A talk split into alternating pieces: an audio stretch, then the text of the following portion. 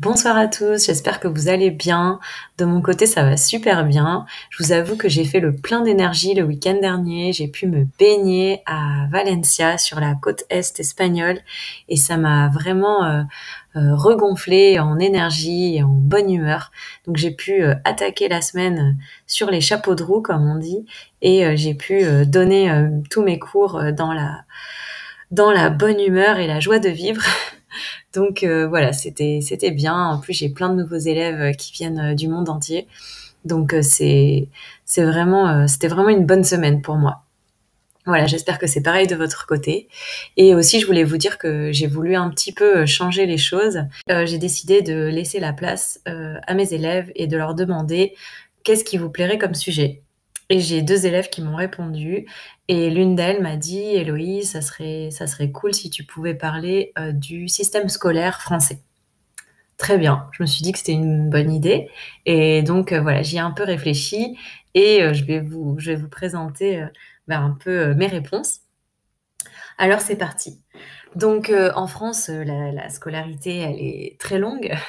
je voulais commencer avant le début de la scolarité obligatoire et euh, rapidement euh, vous parler de, euh, des modes de garde. Parce que comme j'étais éducatrice, c'est quelque chose que, que, je connais quand même assez bien. Donc en France, il y a plusieurs possibilités, essentiellement deux possibilités pour faire garder son, son, bébé, son enfant.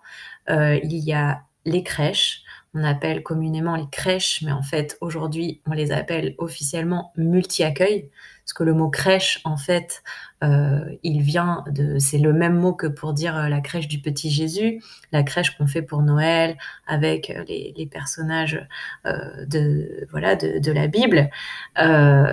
Et ça a donné le nom des, crèches où on accueille les enfants. Bon, je pourrais vous en parler plus, mais je je vais pas détailler là-dessus. Toujours est-il qu'aujourd'hui, officiellement, on les appelle les multi-accueils multi-accueil parce que en fait, on accueille les enfants à l'heure et, euh, voilà, il y a une aide euh, de l'État qui s'appelle la PSU. Et euh, voilà, les, les, parents sont aidés en fonction de leurs revenus pour faire garder leur enfant en multi-accueil, en crèche. C'est ça, on accueille les enfants à partir de 10 semaines, si mes, si mes souvenirs sont bons. Et, et voilà. Donc c'est des accueils à l'heure et les, parents peuvent demander euh, euh, aussi par jour, par demi-journée, etc. Mais en tout cas, ils payent à l'heure. Voilà. Donc ça, c'est euh, pour le multi-accueil. Et l'autre possibilité, c'est l'assistante maternelle. En France, il y a beaucoup d'assistants et d'assistantes maternelles. Il ne faut pas mettre au féminin parce que ça peut être un homme. Malheureusement, il n'y a pas beaucoup d'hommes dans la petite enfance. Euh, voilà, toujours est-il que on les appelle nounous euh, de façon officieuse, mais officiellement, on devrait dire assistante maternelle, assistant maternelle, parce que elles ont euh, une formation de deux semaines maintenant, et voilà, elles peuvent accueillir selon la décision du Conseil général qui va leur donner un agrément pour pouvoir garder un, deux, trois enfants. Je pense peut-être certaines quatre, mais c'est assez rare. Euh, voilà, en tout cas en général, euh, maximum trois enfants. Voilà. Euh, ensuite, à partir de trois ans, on a l'école maternelle.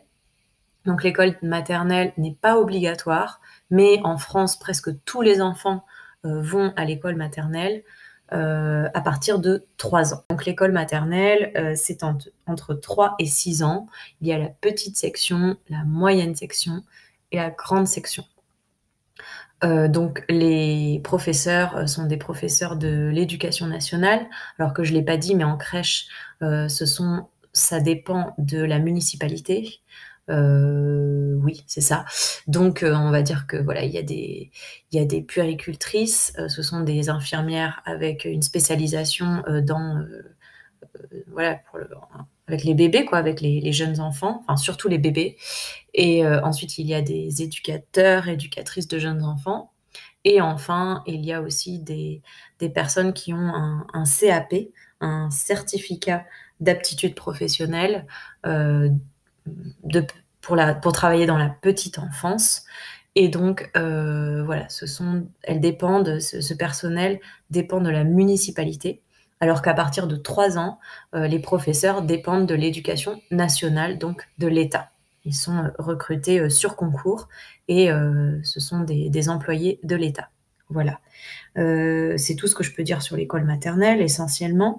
Après, à partir euh, donc de 6-7 ans, on a euh, l'école élémentaire avec le cours préparatoire à 6 ans. On va dire qu'en France, les enfants commencent à préparer l'apprentissage de la lecture et de la lecture et de l'écriture à partir de 5 ans. Ils vont commencer à apprendre à faire des exercices pour préparer l'écriture, la graphie, etc. Et la, comment dire, l'apprentissage se prolonge en cours préparatoire et souvent on dit que c'est en cours préparatoire, en CP, euh, que les enfants apprennent euh, à lire, commencent à apprendre à lire et à écrire. Après le CP, il y a le CE1 à 7 ans, le CE2 à 8 ans, puis vient euh, le, euh, la primaire. Donc la primaire, les, cours primaires, c'est à partir de 8 ans, donc 8, 9, 10 ans hein, selon euh, l'âge de l'enfant. Ça dure 2 ans. Et à la fin de l'école primaire, on va pouvoir passer au collège. Donc le collège, c'est entre 11, 12 et 14, 15 ans, hein, moyenne. Ça dure 4 ans. Et euh, voilà, c'est une période euh, voilà, où on va passer de, l'instituteur, l'institutrice, enfin le, professeur unique, à avoir euh, des cours dans toutes les matières, des cours de, de français, des cours de mathématiques, des cours d'art, des cours de musique, de sport, d'histoire-géographie, de, technologie, de bio, sciences de la vie et de la terre. J'ai peut-être oublié quelque chose de physique aussi et puis, euh, et puis de langue, bien sûr. Euh, de, donc d'abord, première langue, euh, souvent on propose l'anglais, l'allemand en général, puis en deuxième langue, souvent il est proposé l'espagnol, l'allemand. voilà. Après, il y a des collèges qui proposent d'autres langues. par exemple, dans mon collège, on proposait aussi des cours de latin. Voilà, essentiellement, c'est ça. À la fin du collège, les, élèves français passent leur premier examen qui s'appelle le brevet. Donc le brevet, euh, ça va être une épreuve de français, une épreuve de mathématiques et une épreuve euh, d'histoire-géographie. Euh, si je ne me trompe pas, il est évalué en contrôle continu et aussi pendant l'examen final au mois de juin. Voilà. ensuite, on rentre, si on, voilà, continue la scolarité, on rentre au lycée. Alors le lycée, il y a les lycées généraux où on va euh, voilà continuer avec la classe de seconde, de première et de terminale. Euh, donc oui, en France, c'est à l'inverse de beaucoup de pays. Au lieu de faire 1, 2, 3, 4, nous, on fait l'inverse. On fait 6, 5, 4, 3, 2, 1, 0. Et le 0, c'est euh, le début des études universitaires. Donc euh, le lycée, euh, voilà, entre 15 et 17, 18 euh, ans pour certains, on va pouvoir choisir une option. En fait, en seconde, on, va commencer à, réfléchir à l'orientation qu'on veut prendre pour la suite. Et en première, on doit avoir une, spécialité en fait. Donc, par exemple, à mon époque, il y avait trois filières. Il y avait la filière littéraire, économique et sociale et scientifique. Euh, quand on choisissait littéraire, par exemple, on pouvait choisir entre différentes spécialités. Euh, certains choisissaient anglais renforcé, d'autres choisissaient euh, théâtre, d'autres encore choisissaient peut-être italien. moi, j'avais choisi option théâtre, art dramatique. Donc j'avais des heures voilà, qui étaient consacrées à l'étude du théâtre à l'écrit et aussi, euh, j'avais des heures de, pratique le mercredi après-midi, je, vous en, avais parlé. Et ensuite, ben, cette spécialité, elle va compter pour le baccalauréat. Et quand on a 17 ans, ben, on va dire qu'une grande majorité des, adolescents, euh, des jeunes français passent le baccalauréat. On appelle le bac quand, euh, quand on parle entre. Enfin, à l'oral, on dit toujours le bac. Le bac. Donc, Il y a des épreuves qu'on peut passer, euh, ce qu'on appelle des épreuves anticipées, qu'on peut passer un petit peu euh, avant euh, la dernière année. Par exemple, moi, je pouvais passer le français. Et je sais qu'aujourd'hui, il y a aussi, on peut passer les matières scientifiques. voilà, on peut passer d'autres matières en classe de première. Mais c'est essentiellement en dernière année ou à la fin de l'année, on va passer toutes les matières en examen. Donc euh, voilà, c'est quand même très important, même s'il y a un taux de réussite qui est, assez élevé, je crois que c'est plus de 60%, c'est peut-être 70%, euh, ou peut-être plus, je crois que c'est plus de 70% de réussite au, baccalauréat. Mais euh, symboliquement, c'est très important parce que si on veut faire des études supérieures, normalement, il faut le baccalauréat. Alors après, il y a des moyens, quand on n'a pas eu le baccalauréat, qu'on a choisi une voie professionnelle, il y a des moyens, il y a des équivalences qui permettent euh, d'obtenir le niveau bac. Mais voilà, il faut euh, reprendre des cours et, arriver à avoir une équivalence. On va dire que la majorité euh, des, jeunes passent par ce, processus, par, ce, par cet examen. alors ensuite, il y a les lycées généraux, mais il y a aussi les lycées professionnels. Donc depuis depuis plusieurs années maintenant, on peut passer un bac professionnel qui se fait aussi en trois ans. Et donc, ça va permettre bah, d'accéder euh, à des, euh, métiers euh, manuels, pratiques, professionnels et d'éviter de passer par l'université, les études supérieures, etc. Ceci étant dit, le lycée professionnel peut aussi donner lieu à des, études professionnelles. Mais voilà, en tout cas, c'est un point de départ. Et euh, pendant le lycée professionnel, certains lycées professionnels préparent au CAP. Donc je vous en ai parlé tout à l'heure, euh, le, certificat d'aptitude professionnelle. Mais ce certificat d'aptitude professionnelle, en général, il s'obtient euh, pendant, il s'obtient dans des centres de formation. Pardon. Par exemple, les, personnes qui s'occupent des, bébés en crèche, qui sont sur le terrain, qui s'occupent des, jeunes enfants, il y a beaucoup de CAP petite enfance, euh, donc des, personnes qui ont euh, le, CAP et qui ont été euh, formées voilà, dans, ces centres de, formation. Voilà. ensuite, après le lycée professionnel ou le lycée général, on a plusieurs possibilités qui s'offrent à nous. soit on va à l'université, alors, euh, ah oui, je voulais vous préciser quelque chose. Au niveau des universités, les universités dépendent de l'État. Par contre, les lycées dépendent des régions en France et les collèges dépendent des départements. Les écoles, qu'elles soient maternelles ou primaires, dépendent des municipalités. Municipalité, ça veut dire les villes, en fait. Ça veut dire que c'est euh, les villes qui vont financer euh, l'école primaire. Donc, voilà, en France, il y a une répartition de, l'investissement et aussi des, décisions qui sont prises au niveau de l'entretien des locaux, euh, le personnel, etc. Il y a une répartition euh, par rapport au, territoire euh, français. Donc l'université, elle dépend de, de l'État.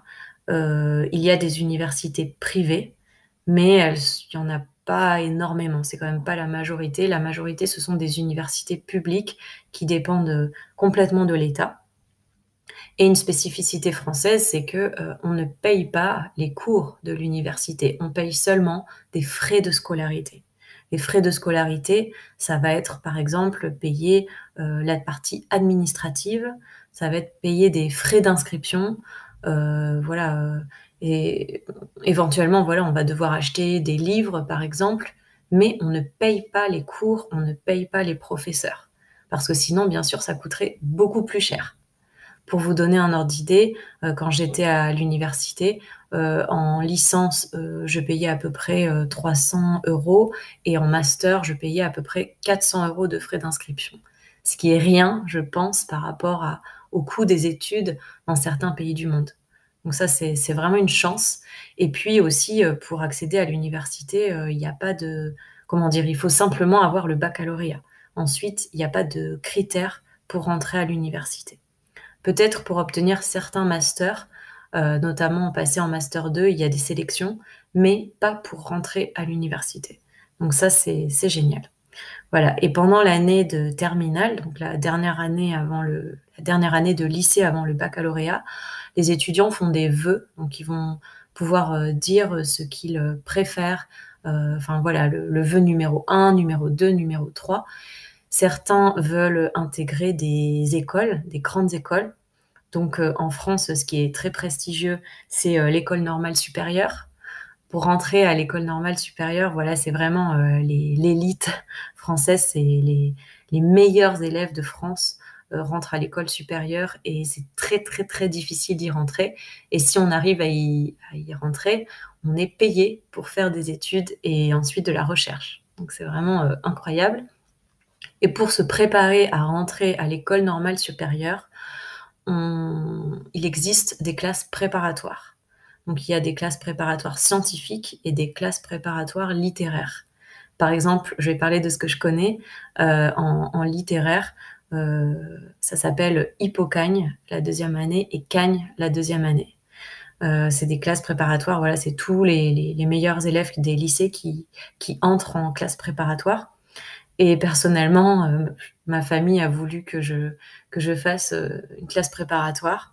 Donc voilà, j'ai réussi à, être acceptée. Euh, enfin, j'ai été acceptée à la prépa. C'était une petite prépa, hein, c'était pas la prépa de Paris, mais été acceptée à la prépa de d'Angoulême, là où vivaient mes parents.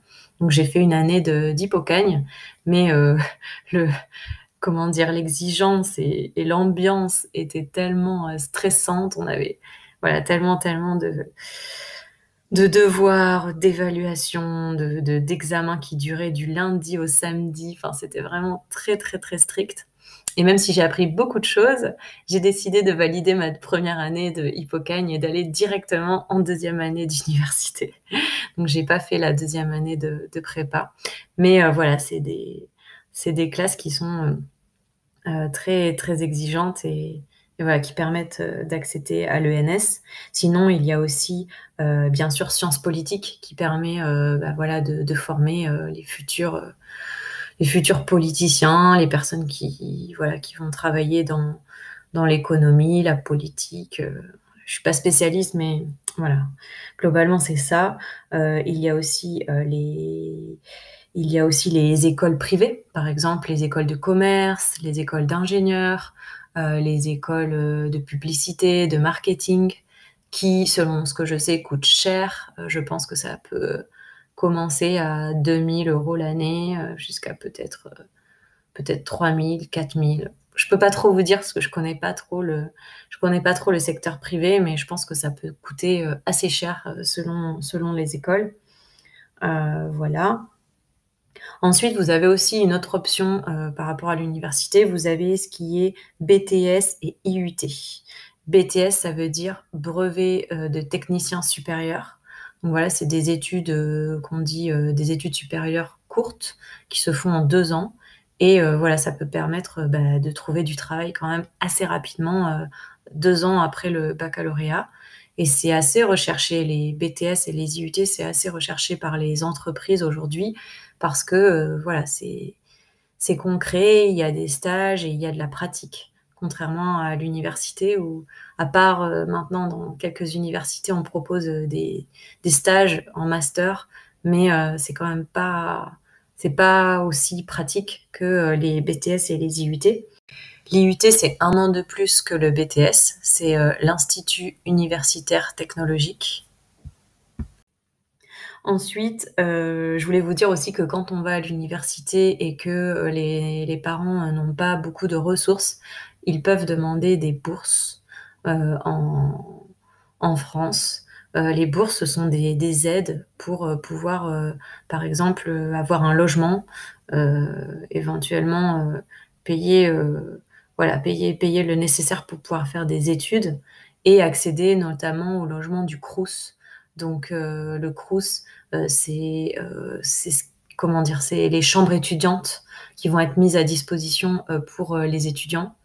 Et voilà, c'est des petites chambres, mais c'est les étudiants qui n'ont pas de, revenus, enfin, qui ont très peu de revenus, ont la possibilité d'avoir des, chambres étudiantes s'ils s'y prennent à l'avance. Ah oui, au niveau des universités, on a eu une, réforme qui date de 2002 qui a mis en place euh, ben, licence, master, doctorat. Parce qu'avant on parlait de, de DUG et de, de, maîtrise et de doctorat, et il y a eu une harmonisation au niveau européen. Et donc aujourd'hui, il y a une reconnaissance du bac plus 3, bac plus 5 et bac plus 8.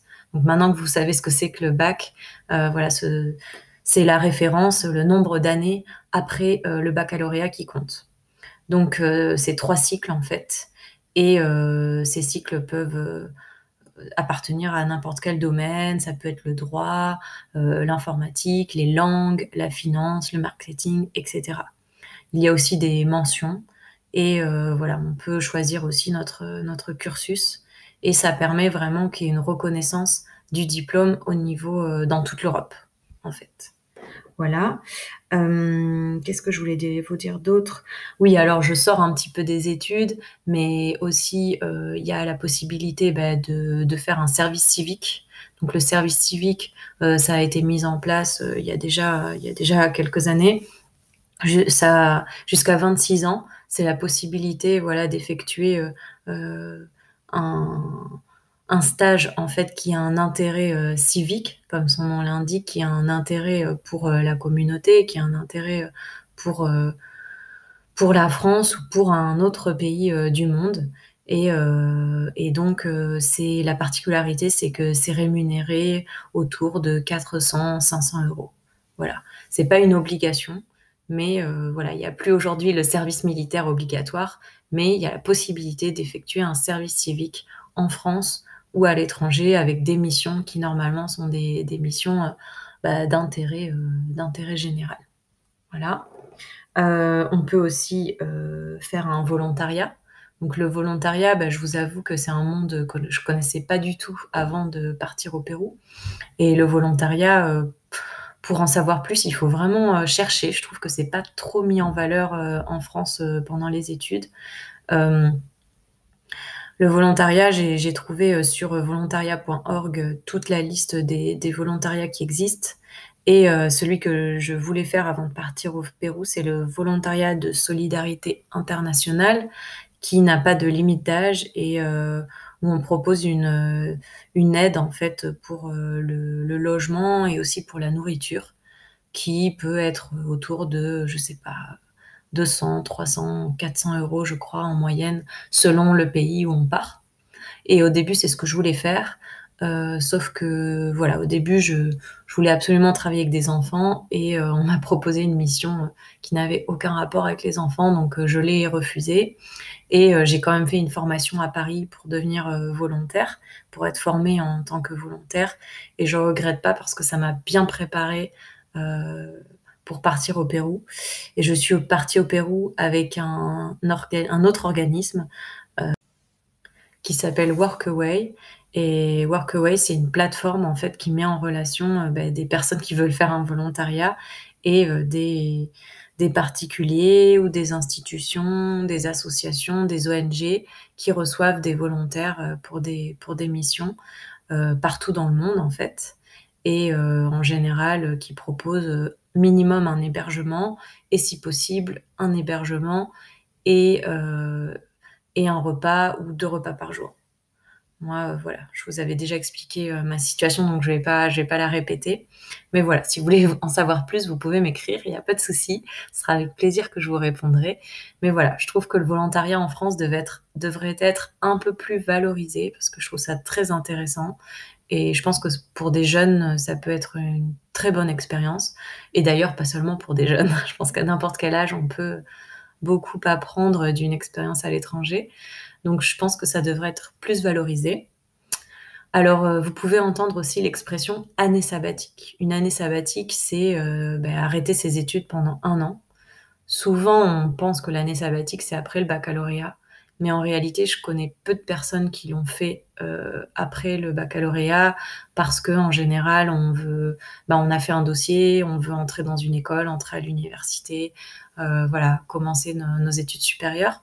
Donc, je pense que la période idéale pour faire, euh, pour prendre une année sabbatique, c'est plus tard. C'est quand, soit quand on a fini ses études, soit pendant ses études, soit après ses études.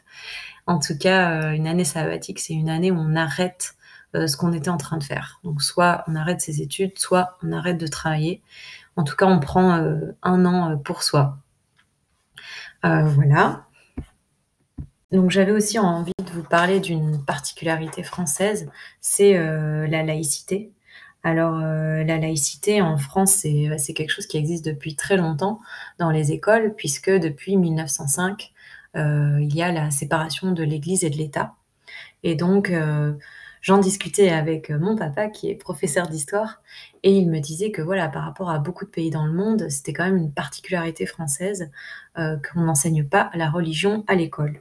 donc, il y a une exception. Il m'a expliqué, donc je vais vous l'expliquer aussi.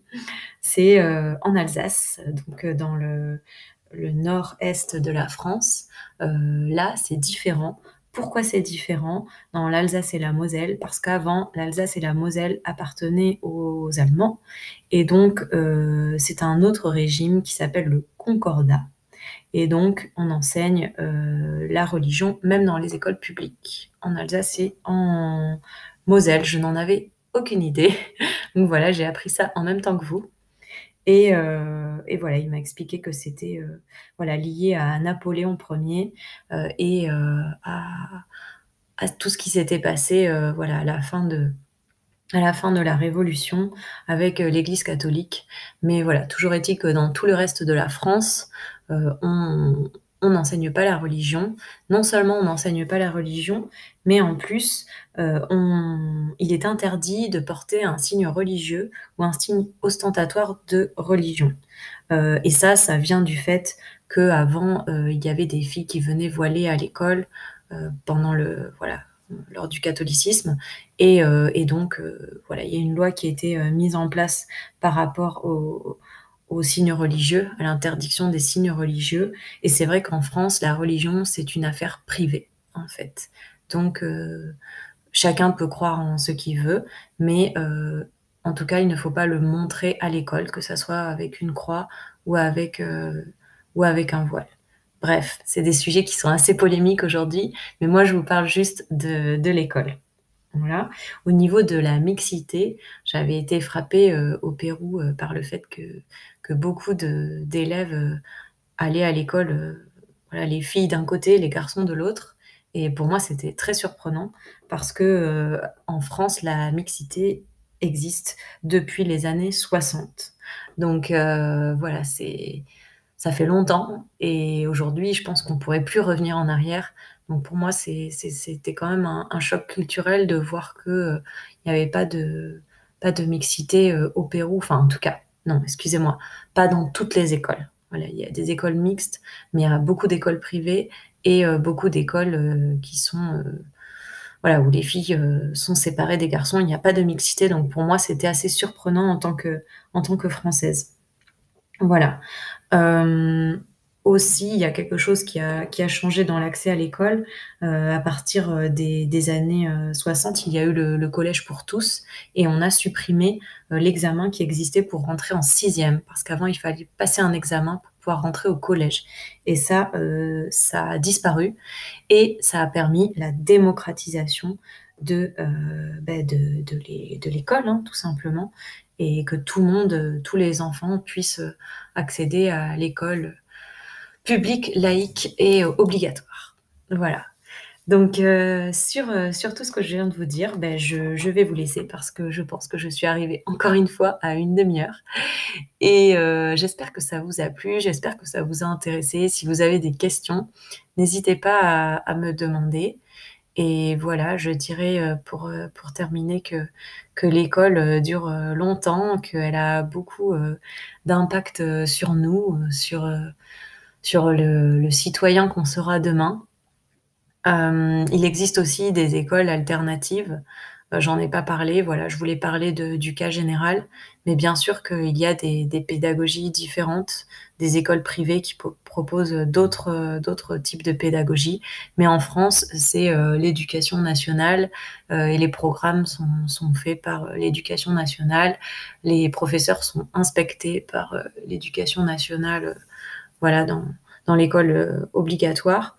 Et euh, voilà, pour tout le reste, voilà, pour apprendre le français langue étrangère, en général, ça va pas être, euh, enfin, comment dire, la majorité des institutions vont plutôt être des institutions privés ou semi-privés, comme les alliances françaises, les instituts français, qui ont des professeurs qui peuvent être des fonctionnaires, mais pas nécessairement. Voilà, dans les, dans les alliances françaises, par exemple, ce ne sont, pas des, sont pas des fonctionnaires et c'est des contrats de, droit privé. Voilà. Je voulais vous rappeler aussi que vous pouvez me soutenir si jamais cet épisode vous a plu. Vous pouvez me soutenir sur ma page sur ma page Tipeee, voilà. Et je vais vous laisser le lien dans les commentaires de l'épisode. voilà, ça me ferait super plaisir. J'ai reçu deux aides d'élèves qui se reconnaîtront. Bah, j'ai envie de dire leur prénom en fait. Mon élève Jussara et mon élève Leopoldo. Je voudrais les remercier de tout mon cœur parce qu'ils m'ont aidé pour l'achat du micro. voilà, donc si jamais je vous dis à bientôt, je vous remercie de m'avoir écouté et je vous souhaite un très très bon week-end. À bientôt.